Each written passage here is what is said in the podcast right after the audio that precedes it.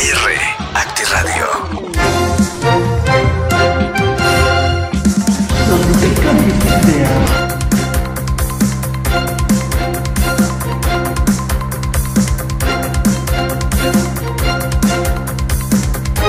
Y ahora vamos con las noticias que se generaron durante los dos días, martes y miércoles.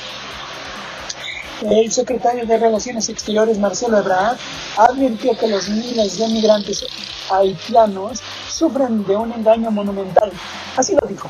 Nosotros estamos planteando que hay un esfuerzo global y regional de apoyo a Haití, porque sí tiene una situación muy difícil, para tratar de que efectivamente se puedan llevar a cabo elecciones como lo tienen programado y que tengan el apoyo humanitario de vacunas, sobre todo vacunas, alimentos y medicinas. México acaba de mandar más de 2.000 toneladas. Somos el país de América Latina que ha mandado más apoyo a Haití. Y ahora queremos pedir a Estados Unidos y a otros países del mundo, la ONU, pues que hagamos, tomemos medidas para que se pueda encontrar una mejor situación en ese país.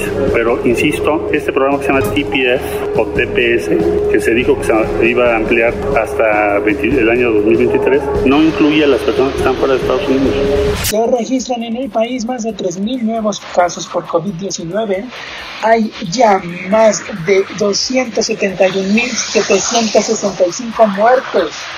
El consumo de alcohol está relacionado con el cáncer de cavidad oral, faringe, esófago, colorectal, hígado y laringe.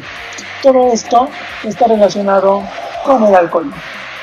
Gloria Trevi, Inés Gómez Mont y Fidel Curi tienen pendiente deuda ante el SAT. BTS en la Asamblea General de la ONU. Las estrellas del pop coreano BTS han estado este lunes en la ONU para poder ayudar y a movilizar a los jóvenes y lograr el objetivo de desarrollo sostenible. Justin Trudeau gana un tercer mandato en Canadá. El Partido Liberal de Justin Trudeau logró su tercera victoria consecutiva en unas elecciones generales de Canadá. Aunque no consiguió los 170 escaños necesarios para gobernar con mayoría absoluta, cuando el primer ministro anunció el adelanto de los comicios en agosto, estas encuestas indicaban que su partido estaba hasta 10 puntos porcentuales por delante de los conservadores y Trudeau esperaba aumentar su mayoría en el Parlamento. En segundo lugar se posicionó el Partido del Conservador. Y nuevamente vecinos de La Palma, tras días después de que se inició la erupción de la lava del volcán, ha obligado el desalojo de varias localidades. Según informa el presidente del Cabildo de La Palma, Mariano Zapata, en torno a 5.500 personas han sido evacuadas y hay más de 160 viviendas destruidas. Vecinos de la isla relatan cómo les ha afectado la erupción. A Asamblea General de la ONU, líderes debaten en Nueva York. Decenas de jefes de Estado asisten a la sede de la ONU en Nueva York para la Asamblea General Anual.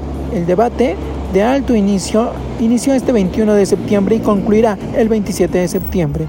El evento tiene como formato híbrido diversos líderes y pronuncian sus discursos en persona.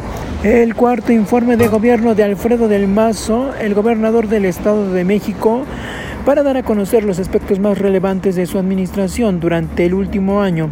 Este lunes 20 de septiembre, el gobernador del Estado de México, Alfredo del Mazo, llevó a cabo el cuarto informe de gobierno desde la sede del Poder Ejecutivo mexiquense. En este cuarto informe, el gobernador del Estado de México pidió unirse para superar los retos que enfrenta la entidad y, por supuesto, tomar las medidas preventivas para poder enfrentar al COVID-19. Estas fueron algunas de las noticias generadas durante estos dos días transformando tus ideas. Acti Radio.